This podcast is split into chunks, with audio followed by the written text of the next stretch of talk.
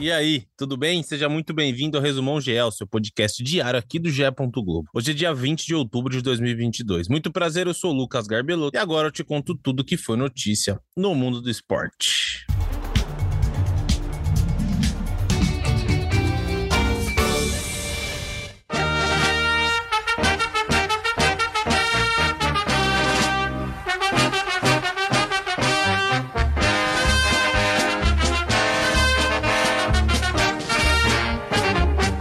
Uma vez Flamengo, sempre Flamengo. Flamengo sempre eu hei de ser. É o meu maior prazer. É, você ouviu aí, deu Flamengo. O Flamengo é o grande campeão da Copa do Brasil de 2022. E foi no sufoco. Nas penalidades, o Mengão bateu o Corinthians e é o campeão é o atual campeão da Copa do Brasil e levou 60 milhões de reais para casa.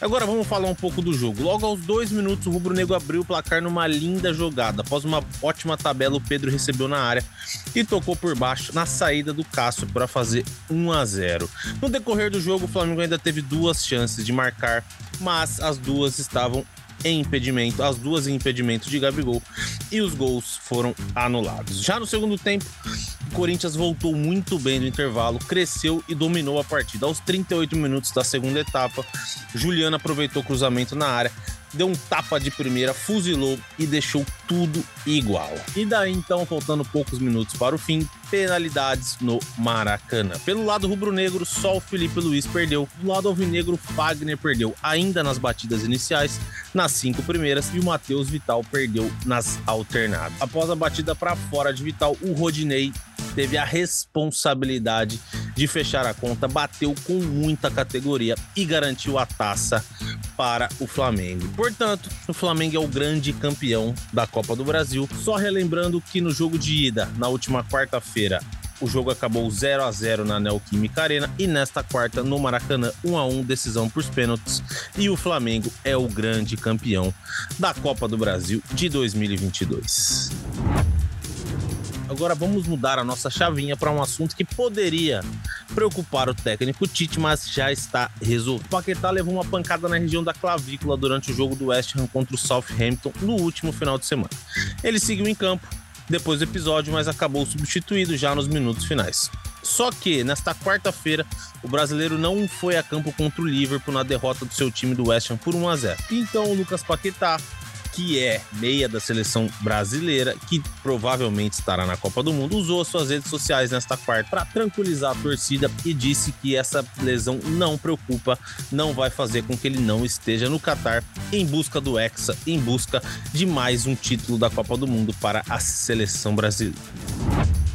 Agora, Paulistão Sub-20 aqui no nosso resumão. O Corinthians abriu uma ótima vantagem no primeiro jogo da semifinal. Nesta quarta-feira, ao golear o São Paulo por 4 a 1. A partida foi disputada na Arena Barueri com o mando do tricolor. Os gols da vitória corintiana foram marcados por Arthur Souza duas vezes, Guilherme Biro e Pedro. O São Paulo descontou com Brito. O Timãozinho foi superior em todo o confronto. No primeiro tempo ainda perdeu algumas chances, mas na segunda etapa fechou a conta, decidiu o jogo e sai em vantagem de 4 a 1. A vaga na decisão estadual será decidida na próxima quarta em duelo na Fazendinha. Agora, Libertadores Feminina aqui no nosso resumão. O Corinthians venceu o Olímpia por 4 a 0 na noite desta quarta-feira em Quito, no Equador, em jogo válido pela última rodada da fase de grupos. Com isso, as Brabas, como são chamadas as jogadoras do Corinthians, estão nas quartas de final da competição. Os gols do Timão foram marcados por Vasquez contra Gabi Portilho e Bianca Gomes. Com a vitória, o Corinthians alcança seis pontos, mas fica em segundo no grupo A, já que o Deportivo Cali goleou e foi aos nove pontos. Assim, as Brabas do Timão enfrentam o Boca Juniors, líder do grupo B, nas quartas de final da Libertadores Feminina E agora vamos à programação dos canais Globo desta quinta-feira. No Sport TV, às três e meia, tem quartas de final do Brasileiro Sub-17, com a partida entre Atlético Mineiro e Palmeiras. E às sete horas tem Libertadores Feminina, com a partida entre Palmeiras e Universidade do Chile. E fechando a programação esportiva, no Sport TV, às nove e meia, tem Série B com a partida entre Ponte Preta e CSA. E no Sport TV 2, às sete horas da noite, o melhor do basquete nacional tem NBB com a partida entre Corinthians e Flamengo. Você já viu os novos podcasts aqui do GE? O Partiu Qatar traz histórias, curiosidades e o caminho de cada seleção rumo à Copa do Mundo. Toda quarta e sexta uma seleção diferente, como num álbum de figurinhas, até completarmos as 32. E o É Campeão mostra a trajetória do título de grandes clubes brasileiros que fazem aniversário redondo neste ano aqui, no ano de 2022. Os dois primeiros episódios já estão no ar e contam, na voz de Luiz Roberto, sabe de quem? com relatos de quem participou da campanha, os títulos brasileiros de 1992 do Flamengo e da Copa do Brasil do Grêmio de 1997.